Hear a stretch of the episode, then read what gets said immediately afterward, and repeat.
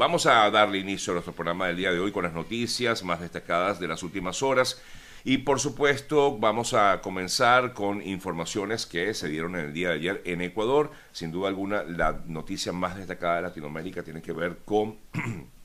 perdón,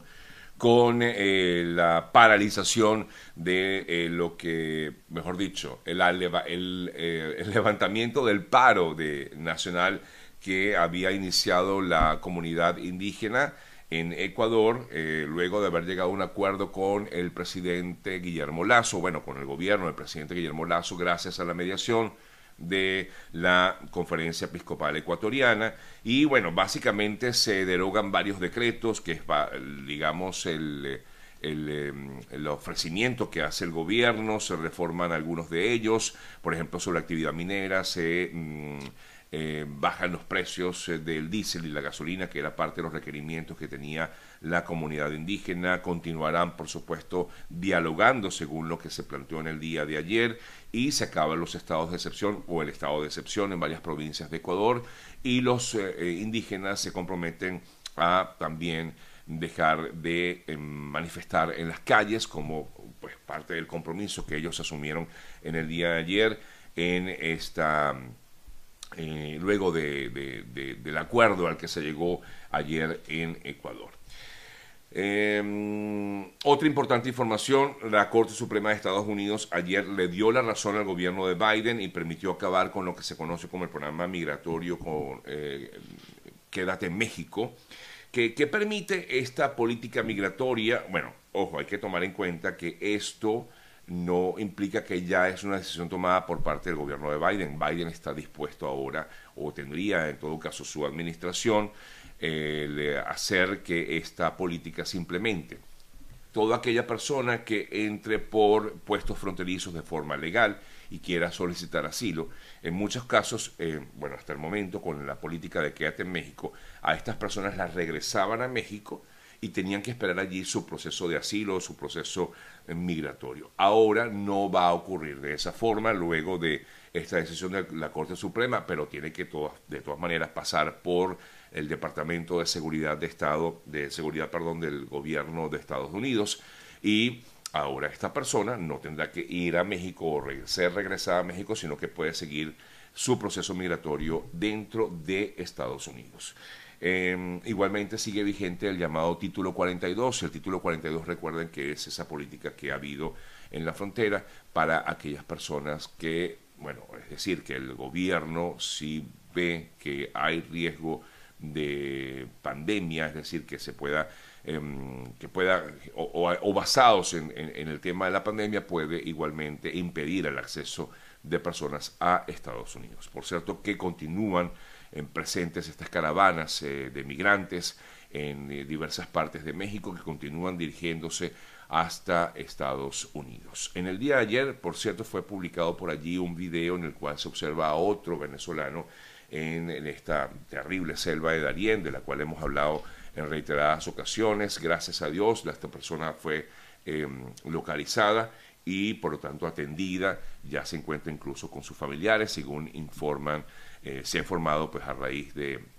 lo ocurrido con este otro, un joven, por cierto, que al parecer tuvo problemas en sus piernas y no pudo continuar el camino en la intrincada selva de Darien. En cuanto al caso del camión en Texas, del camión que dejó, quedó abandonado con más de 50 migrantes y donde murieron trágicamente 53 personas. En relación con este caso en particular, ayer pudimos conocer que Homero Zamorano, el conductor de este camión, fue presentado ante un juez federal. Em, no obstante, eh, la audiencia fue bastante breve, se le leyeron los cargos que enfrenta eh, y em,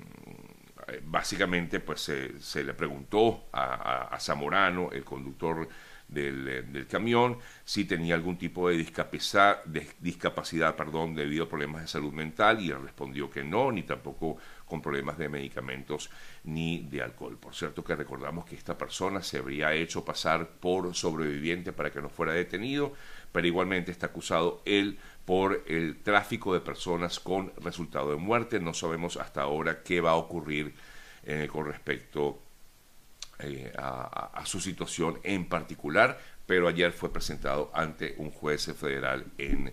en Texas. Otras noticias importantes, ayer Gustavo Petro nombró finalmente a su ministro de Hacienda, José Hacienda, quise decir, José Antonio Ocampo, será el nuevo ministro de Hacienda, es un reconocido economista que llegó a ser incluso ministro de Agricultura en el año 1993, en, eh, allá en Colombia.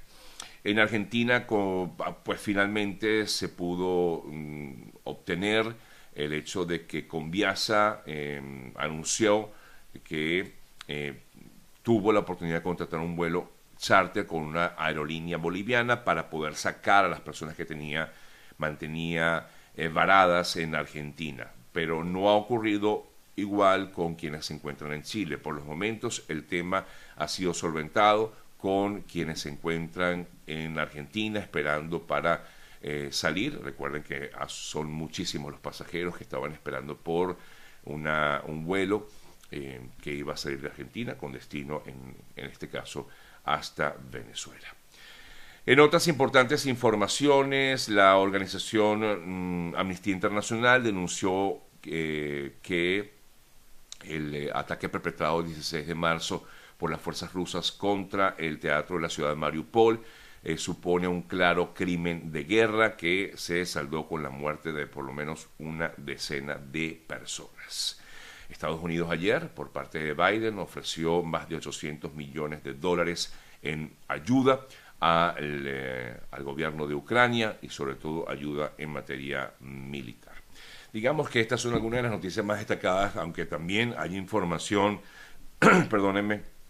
hay información que nos viene desde Perú, ya que ayer se esperaba de un momento a otro que el presidente Castillo eh, saliera del partido que lo llevó al poder, Perú Libre, y así fue. Efectivamente, el presidente Pedro Castillo renunció al partido que lo llevó al gobierno, de hecho lo publicó el propio mandatario peruano a través de su cuenta en Twitter. El presidente Castillo renunció al partido con el que las elecciones eh, con el que ganó en las elecciones del año pasado, luego de que a sus dirigentes le pidieran que dejara la militancia, luego de acusarlo de haber promovido la disidencia interna e implementando un programa neoliberal perdedor. Este fue el argumento que tiene, o es el argumento que tiene el eh, partido de gobierno, pero ahora pues ya em, Castillo no forma parte de este partido político. Otro caso que ayer también se hizo muy viral fue el de esta enfermera en Venezuela, en Lara específicamente, que fue esposada por haberle reclamado a un policía que se colocara el tapabocas eh, justamente dentro de un hospital. Y eh, el hombre, el funcionario, en vez de aceptar el reclamo, pues sencillamente la mandó, le mandó colocar las esposas eh, y por ello fue acusado o por lo menos denunciado por abuso de poder. Eh, no obstante, en el día de ayer pudimos conocer que la Fiscalía en Venezuela tomó la decisión de imputarlo a él y a otros dos funcionarios públicos, funcionarios policiales, por haber esposado a esta enfermera y dejarla en el Hospital Pastor Oropesa de Carora. Eh, por tanto, y luego de que se hicieran muy virales estas imágenes, el eh, Ministerio Público, los em, va a imputar por los delitos de privación ilegítima de libertad y por trato cruel.